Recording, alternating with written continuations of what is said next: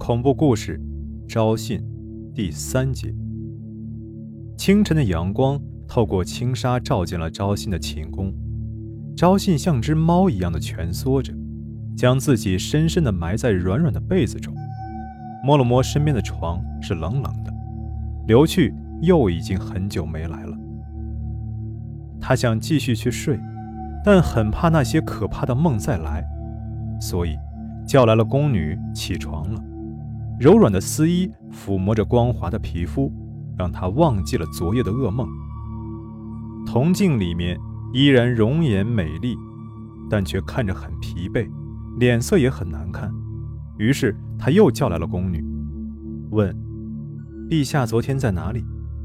得到的回答竟然在新进宫的美女荣爱那里。昭信手里的梳子一下子就被掰断了。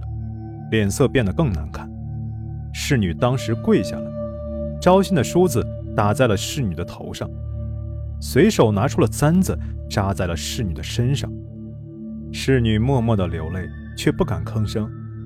招信看着血从侍女的胳膊和脖子上、脸上流出来，他笑了，眼珠一转，对侍女说：“下去吧。”侍女磕了头，快步走出去。心中暗暗庆幸捡了条命。侍女不知道，要不是昭信想出了主意，他今天一定躲不过这劫的。昭信的耐心非常好，他并没有急于行动，而且他要把一切想得缜密，而且也在等刘去对荣爱的喜欢降温。他派了一个大夫去专门伺候刘去和荣爱。刘去虽然很宠爱荣爱，但对王后。却是最信任的。大夫的到来让刘去心里很是开心，看到荣爱没什么表情，皱了下眉头。当晚去了昭信的寝宫，昭信已经打扮好了，在寝宫里绣花。刘去看到王后，开心的笑着。其实那是昭信早就想到了的。一桌最合刘去胃口的美味佳肴，让刘去更是开心。然后是鸳鸯浴。荣爱的美是一种空灵的美，那种不食人间烟火的样子，而且性格中的单纯使他不会和人交往。他不明白为什么王喜欢了他一阵就很少去他的寝宫了，但也不是很在意。然而，昭信派来的大夫却经常陪这位美女聊天，让这位美女很是开心。有一天，大夫陪着荣爱在喝酒聊天，外面通报。王来了，荣爱没觉得什么，大夫却慌张起来，把荣爱一件正在给王绣的衣服塞在了他的手里。王进来的时候，大声叫荣爱要饮酒。靠近荣爱的时候，发觉了荣爱口中的酒味儿。再看到荣爱手里的男性衣服，刘去想起昭信对他说过，荣爱看人时的神色不太对，可能是与谁有了私情。再看看眼前的样子，正好符合现在的情形，于是大怒，他大叫着：“把王后叫来！”昭信进来的时候，荣爱还没有意识到有什么问题，还在那里跪着，手里拿着绣花的衣裳。见到王后到来，他也没有以为会怎么样。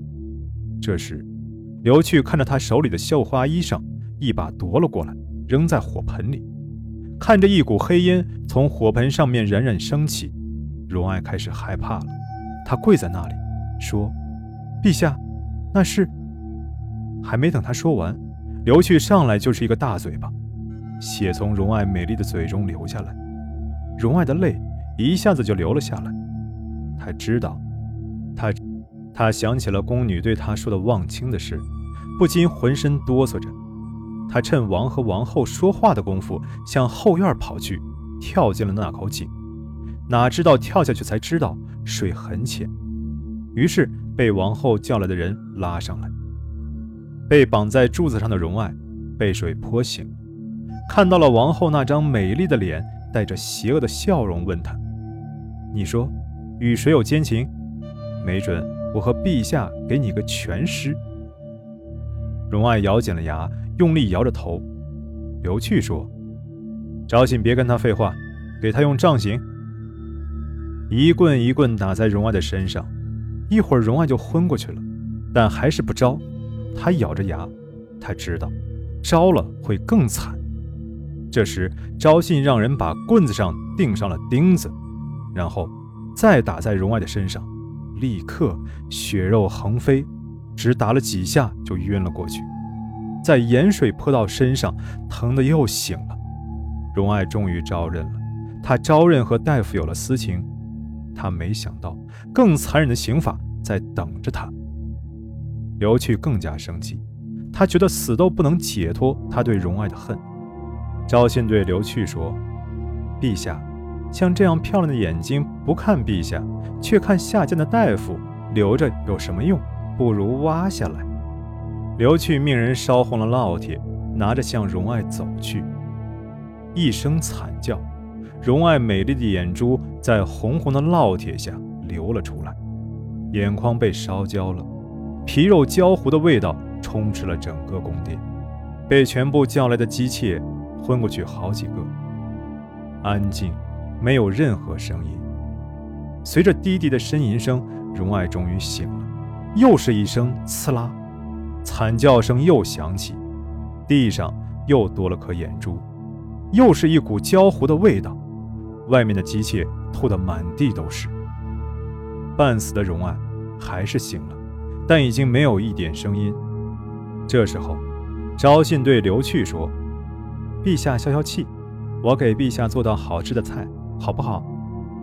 刘去怒气未消，但看着昭信，也就说：“好吧。”昭信让人拿来一个锅，里面加上水，然后拿了把刀，走向荣爱。锅里的水开了，昭信也走到了荣爱的面前。荣爱已经看不到昭信那阴险的笑，但觉得腿上突然疼。昭信已经从他的腿上割下了一条肉，然后又是一条，割了五条肉，拖着盘子走到锅那里放了进去。肉从鲜红色变成了淡褐色的时候，捞了出来，给刘去送到了嘴里，然后拿了最后的一条，让人掰开了荣爱的嘴塞了进去，然后说：“尝尝自己的肉，一定很好吃。”说完，咯咯的笑着。荣爱哇的吐了，吐在了昭信的衣服上。昭信并没有生气，他终于等到了这一天。又是五条肉，刘去吃得津津有味。昭信说：“陛下，幸亏我刚才给他用盐水浇到身上，要不然味道就不够了。”刘去搂着昭信，开心的笑了。昭信对刘去说：“陛下。”他不肯吃自己的肉呢。刘去说：“那昭信交给你了，我出去喝酒了。”说完，刘去就走出了宫。